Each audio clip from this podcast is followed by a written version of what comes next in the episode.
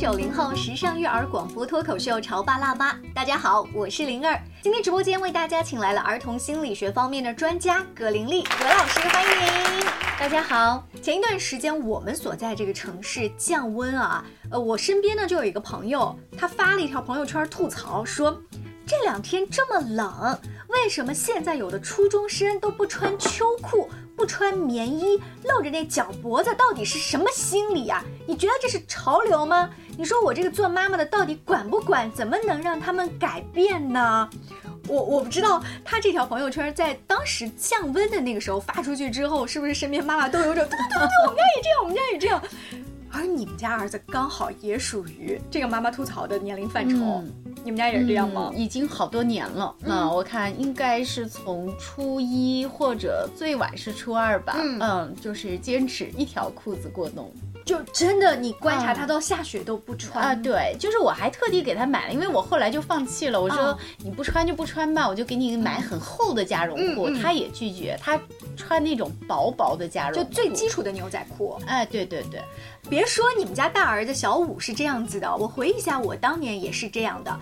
就我倔强的跟同学之间暗自较量，谁最后穿那条，我们还不叫秋裤，我们叫棉毛裤。我们那个年代叫棉毛裤。然后呢，呃，随着上班啊，就后来几年的流行是说要露这个脚踝、露脚脖子。其实我们也是冻得生疼的哈。这几年流行的又回来了，说要配不同颜色的袜子。我心里面那个高兴跟感慨啊，我说，哎呀，真是让我们就是明明在很冷的情况下，终于有一丝丝温暖，就脚脖子护到都会好很多哎。就是冬天最大的安全感就是把秋裤扎进袜子里。所以关于你到底要不要穿秋裤这件妈妈跟青春期孩子之间的战争，我想是没有少打过哈。嗯，在你们家从一开始发生，然后你们中间有这个焦灼，到最后你放弃，爱咋咋咋地，是一个怎么样的心路历程？呃，就是最初我发现我很惊讶，就是我倒没有觉得生气，我说孩子你不冷吗？嗯，他告诉我不冷。我我觉得摸摸这手好像也不是特别热乎啊。他说我在教室里很热。嗯嗯，确实人多嘛。哎，人多。然后呢，因为那时候初中嘛，他们下课小男孩还是非常疯狂的出来跑啊玩。他说下课几分钟我就跑得很热，上课还没有凉快下来就又下课了。所以后来呢，我也就随他了。我说那你上课你确实也不冷。但是他周末也是那样，嗯啊，因为周末在家里，我家里虽然有暖气，但是我会打的不是太高，我怕温差太大了，太干燥了。你家里一般也就是十来度，不到二十度，他还是只穿一条单裤，就是那种很薄的睡裤。我就觉得，那你这不冷吗？不冷啊，使劲降，就是不冷。那个秋裤一直就放在抽屉里面。然后我在家里面，我会要求他披一件这个厚一点的外套。嗯。呃，但是呢，厚外套里头就这个天啊，现在咱们。做节目的时候，他依然是穿着短袖 T 恤，短袖 T 恤，就是偶尔他会短袖长袖换着穿，但是基本上是就是一件夏天的薄 T 恤，外面套一件空棉袄。这小伙子果然是火力旺啊！是的，呃，所以有一种冷叫妈妈觉得你冷，然后儿子直接就跟你叫板过，说我告诉你我不冷，就你不要再这样子不停的唠叨我了。是的，就是呃，我会在家里面我摸一摸他的手，我觉得凉的话。我会盯着他穿，然后呢，他不出门呢，他也不会太反抗。嗯，但是出门的时候啊，那他要怎么穿怎么穿。你刚刚说到一个出门，出门其实不仅仅是衡量冷暖，还有一个就是出门有别人看，他得有一个形象管理。对。这时候他们同学之间是不是你观察了一下都这样啊？穿的比较单薄，男孩女孩都这样好像也有穿的多的啊。就是我现在在学校里面，因为我们学校教室里、寝室里都有暖气，那但是我还是会在校园里面看到有一些孩子穿的还是蛮厚实的。嗯嗯。呃，可是咱家的不属于那一类啊。一个是他可能确实他是比较怕热一些，另外呢，用咱们的话来说就是他烧包一些。嗯啊，他就是没有，嗯，就是有些。孩子他是我有件衣服不冷就行了，但是咱家那孩子他还要追求他所谓的对对温度保证了之后要有风度。你是怎么做到那种特别淡然，说我该提醒的提醒你，真不穿咱也就这样吧，就不在这件事情再继续纠结了哈。因为我觉得这个扯皮没有用啊。嗯。就是你跟他说，他可能就是大不了你在家里面说了一通，然后出门他把它脱了，然后往书包里一塞，反正你也看不见，然后再 脱掉啊！我的天哪！哎，跟大家啊再继续讲一个关于秋裤的故事啊，也是啪啪打脸。我这朋友家的大女儿呢，起床之后啊，肯定是没有穿秋裤的，妈妈就问了一句：“你穿秋裤了吗？”安静沉默，然后大女儿带着起床的怨气继续刷牙。妈妈又问：“你穿秋裤了吗？”妈，你干嘛这么早喊我起来？你发现他答非所问，对不对？就是满脸的怨气，答非所问的问你干嘛叫我起床这么早？的确，妈妈是早喊他起来三分钟，因为昨天起来太磨蹭了，整个早晨太匆忙了啊，所以好早喊了。好吧，刷牙的时候看了一下钟，早起三分钟，气不打一处来。这时候两个人是不是都不高兴啊？孩子上学去了，到了学校之后呢？忽然，妈妈的手机响了。这个手机响，妈妈知道肯定是有大事，因为学校里面现在有规定是不能够带手机进校园，有的孩子是会偷偷带嘛。那一旦打通了，一定是有大事。妈，好冷，送一条秋裤。然后你知道，做妈妈的反应就是，哼，我讲的吧，你不听。当然，这些话在那一刻没有说出来，他觉得如果这时候我再唠叨你这些大道理没有用，直接说。我怎么送？送到哪？嗯，传达室，你快送到的时候提前告诉我，我下课去拿。嗯，就是很简洁的哈。于是这个妈妈呢就给他打包了一条秋裤，心想我现在在上班，我再回去拿再送过去很不方便。然后找老人家给他弄了一个达达快递，这个顺便做一个广告。孩子很快二十分钟之后就收到了这条秋裤。那孩子穿上之后呢，就告诉他说啊，我大概第三节课。穿上了，嗯，从这件事以后哈，他妈妈就问这件事我们以后再怎么解决。女儿沉默了一会儿说：“你早上记得提醒我一下就行。”嗯，呃，我觉得这个妈妈处理的还算可以，但是是因为这个女儿真的自己被冻到了，是的，嗯。嗯，就如果她自己主观是拒绝的话，我觉得，呃，尤其对于青春期的孩子，就是你这种强加的这种行为，可能只会。引发两个人的无休止的战争。嗯，有的时候妈妈看到的那个冷，不一定是现在哦要被冻感冒的这种冷，嗯，有可能我看到二十年后，因为我记得我小的时候，我奶奶跟我讲过一个话，她说你现在穿这种破洞的牛仔裤，你知不知道以后你到了我这个年纪会得老膝盖对就会怎么怎么样？奶奶当年我穿旗袍的时候也怎么怎么样？就她已经看到了你二十年后。可是我看到了，我也不想，我也不想面对呀。所以就是你跟我讨论的是现在还是未来，我都不想理你。我正青春，我怕谁？对，嗯，就是，他就是这些可能是老一辈的那些经验之谈，但是对于年轻人来说，我没有经历，就是我们的很多的认知是基于自己的体验的。而且确实，现在的气候好像比咱们小的时候是要暖和了很多，降室的那个条件也好，条件也好了很多。对，所以就是当时我看孩子他不愿意穿秋裤，就给他买了厚的绒裤嘛。然后回来他会抱怨，他说：“妈，你把我热死了。”我回家以后他就脱了，脱了以后我就说：“那就算了吧，你自己看。”那我会提醒到，但如果他坚决不穿的话，我也就由他去了。所以基本上你是有两个：一是相信孩子自己的判断，嗯。他自己对温度的把握，然后第二就是说。呃，即便我知道你今天可能会被冻着，但是冻感冒又怎样呢？是 的，就放宽心态，一个月之后不就好了吗？嗯，你举的这个例子我觉得非常好，就是孩子他自己有了体验和感悟之后，他去要的那个东西，你给他，OK，他是接受的。嗯，但是如果孩子他觉得这个东西不是我需要，你塞给我，那他是拒绝的。哎，你说的这口饭也是在喂小孩吃饭这件事情上，就不停的说你多吃点，多吃点，你这样会饿。对，然后如果他没有。体会到饿的那种感觉的话，他下一顿饭还不还是这样？嗯，但是我也会跟儿子说到啊，就是周末如果我们去奶奶家或者去外婆家啊，比如说寒假的时候、春节的时候，我会特别提醒一下，我说你就穿一下，装模作样，安抚一下你奶奶或者哎你外婆，那这时候他也会顺从。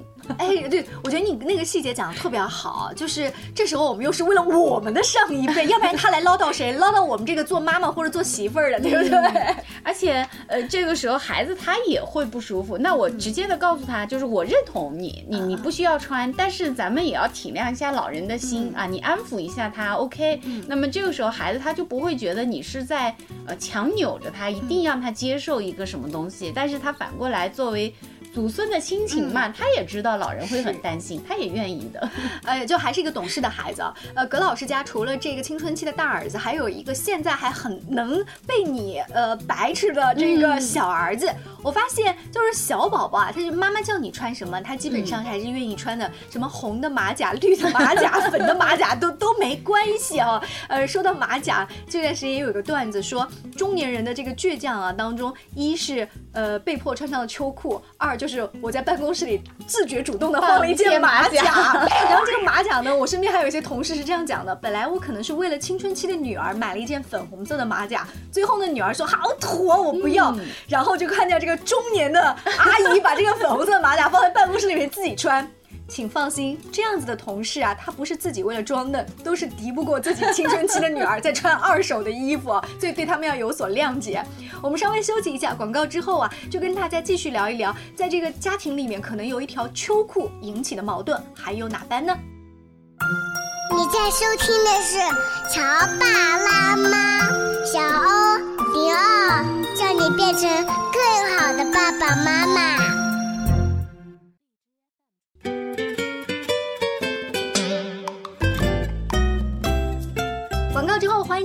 回来。今天灵儿在潮爸辣妈的直播间为大家请来了葛玲丽老师。我们一条秋裤引起的矛盾这样的一个话题啊，就引起了大家的共鸣吧。我们自己也曾经是这种倔强的不穿秋裤，但是现在我早早的就把秋裤或者是加厚的那种袜子啊都给拿出来了哈。那为什么有一些妈妈执拗的说你一定要穿，一定要穿，听我的没错？常常我们会基于自己的一些经验啊，然后我们希望能够总结出我们人生的一些宝贵的精华的东西，然后告诉孩子你不要走弯路。但是往往孩子他是拒绝的，就是说孩子的乐趣在于他在走路，而不是你告诉我捷径。嗯，就是他需要去体验生活。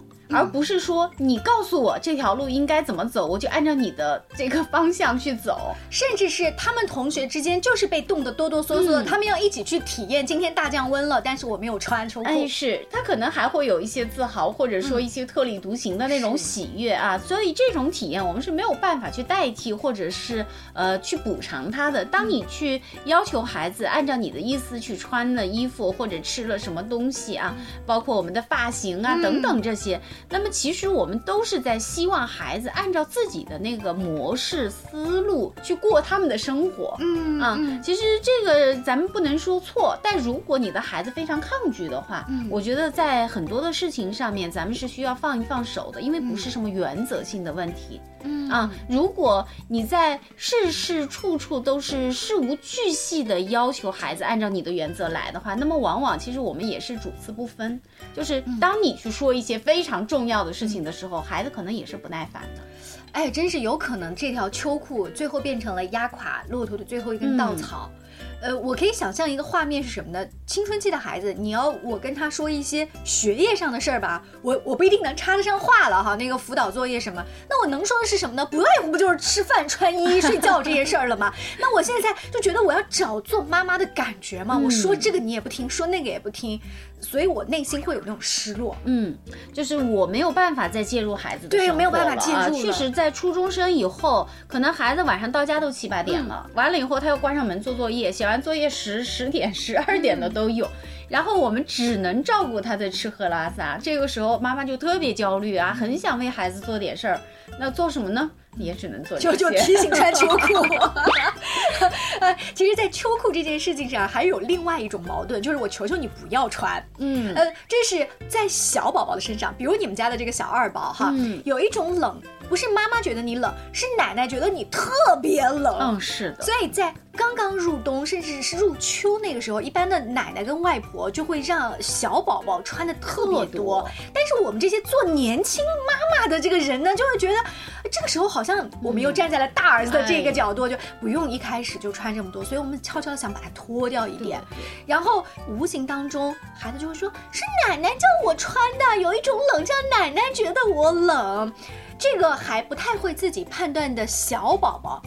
也不知道该穿秋裤还是不穿秋裤了。嗯，所以咱们看啊，就是呃，这个事情的第一责任人是谁？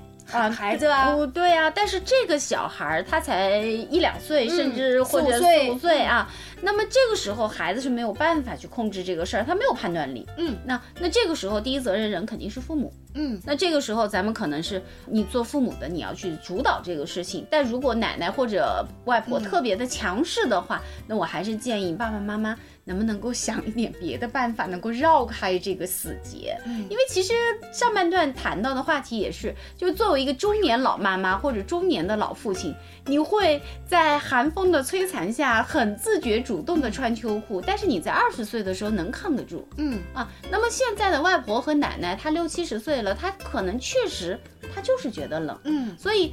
奶奶觉得冷，奶奶就自己穿棉裤吗？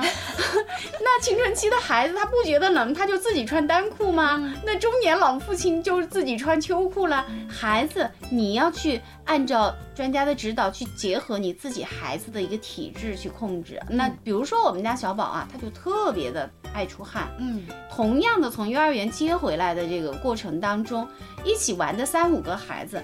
那几个孩子还穿着棉衣，拉着拉链儿。我家的已经脱到只剩一件毛衣了，就那还是汗珠往下流。所以我是不停的在给他脱。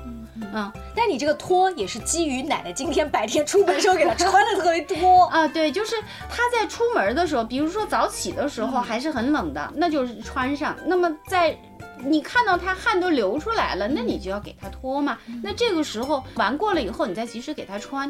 就是这个东西其实是咱们需要把握一个动态的平衡。那么这个责任人在哪儿？其实还是第一监护人是父母亲。嗯，我觉得往往家庭里面会发生这些矛盾，其实是一个边界不清。边界不清啊，对，就是作为爷爷奶奶辈。你这个时候是需要往后站的，嗯，但如果你始终认为他的爸爸妈妈什么都不懂，这事儿还得听我的，那是爷爷奶奶越界了，嗯。而如果爸爸妈妈这时候在放弃自己的阵地，正好有老人管，我正好不想管的时候，咱们就会发现这个家庭是出现错位的。那如果这个爸妈真的放弃，就是去管，那反正倒也不吵，对，那也很好。就就年轻的爸妈是这样，如果你真放手让爷爷奶奶、外公外婆管，你就放手，嗯，你这样呢，你只要带。他出去玩这件事情就好，给他买漂亮衣服就好。真的添加衣服啊，就你上爷爷奶奶担起他们那种啊经验走在前面的感觉，他们会非常乐于去承担。嗯，是。但如果你又想干涉，你又没时间干涉，你还特别喜欢挑事儿，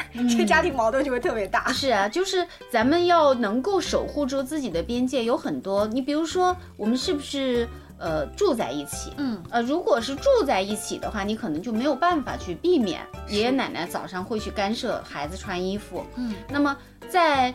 经济条件允许的情况下，那么我们还是觉得不住在一起更好。嗯，那如果不行的话，那咱们也是要在非战争发生的时候，早早的咱们要谈一下祖辈的这个职责和这个边界，和我父母亲的职责边界，大家要达成共识。你说的这个边界啊，因为比较比较稍微理论化一点啊，如果回到穿秋衣秋裤这件事情上，我怎么具体的跟外婆或者是奶奶去去提前把这件事情讲清楚呢？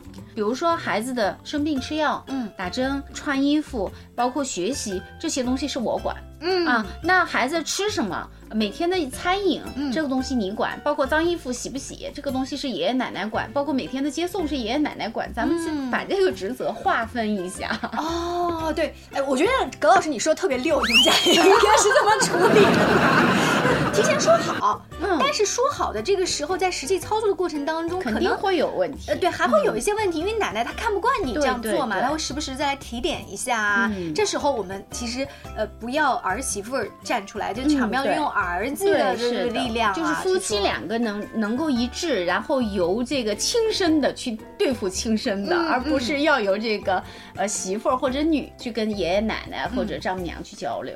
还有的时候，我觉得看起来是一条秋裤的矛盾，但其实秋裤的背后是他会指责到更多是。你看你这个儿媳妇怎么怎么讲话这么、嗯呃不好听，或者说你看你这么呃没良心，你这么不听我们的，他最后引申的是什么呢？是人与人之间是不是尊重？就也许你们之间基于其他的矛盾已经很久了，只不过是因为一条孙子的秋裤爆发了而已。是啊是啊，而且啊这个里面还有很多沟通的技巧啊，对吧？你比如说，我如果我觉得孩子穿少了，如果奶奶是说。你看你这个当妈的怎么做的？你孩子冻病了你都不知道，年轻人带孩子就是不靠谱，那这显然是一个指马上责哎对年指责批评。对，那如果奶奶是换一种方式啊，呃，我看我孙子穿这么少，我很担心，嗯我害怕他出去以后会受凉冻病了。你看这个事儿能不能够去想办法？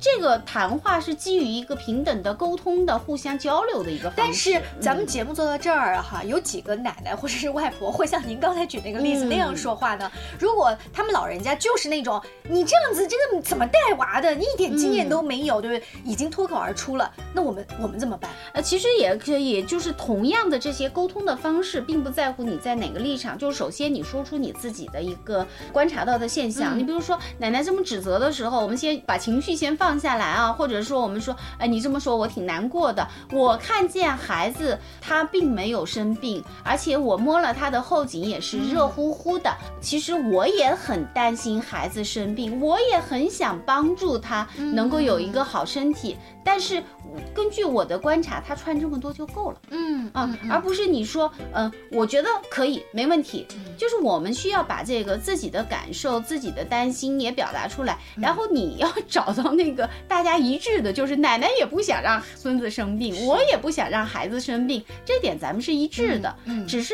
我们的观察和判断有一些差异。嗯那么这个时候可能就是我们对立的地方就少很多。啊，就是先把刚才啊他冲你那句话的情绪 先放一放，咱们找这个事情中间的一个矛盾哈。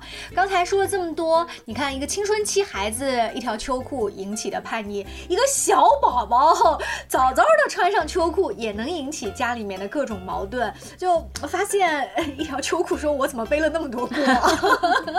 其实就是像灵儿你刚才说的，可能这个已经是积怨已久，这只是最后一棵稻草。如果家庭的沟通一直不顺畅的话，嗯、别说一个秋裤了，就是可能一个豆芽儿都有可能会引起很多的矛盾。嗯在小宝宝这边压死了一根骆驼哈，在刚才我们说青春期孩子那里，如果是一个沟通特别顺畅的家庭的话，呃，就能像葛老师刚刚说，你爱咋咋地，你真不穿我也相信你，你也冻不坏，对不对？但是如果是一个我一直不相信你能处理好自己的学业也好，你的生活能力也好，我就会不断的哒哒哒哒哒哒哒的说，真的，我见过一些孩子，他还不是一个两个家庭啊，就是孩子实在受不了了，把门关了，然后父母亲把门卸了的，把锁下了的都有啊。天哪，就不停的他要去告诉孩子，他不停的要去监视和指导孩子。嗯嗯，以后我们做妈妈的在洗衣服、晒衣服，把那个秋裤啊晒起来那一刻，想想今天这期节目啊，秋裤您背锅受累了哈、谢谢葛老师做客我们的节目，更多亲子育儿的话题，也请持续关注潮爸辣妈，下期见，拜拜。拜拜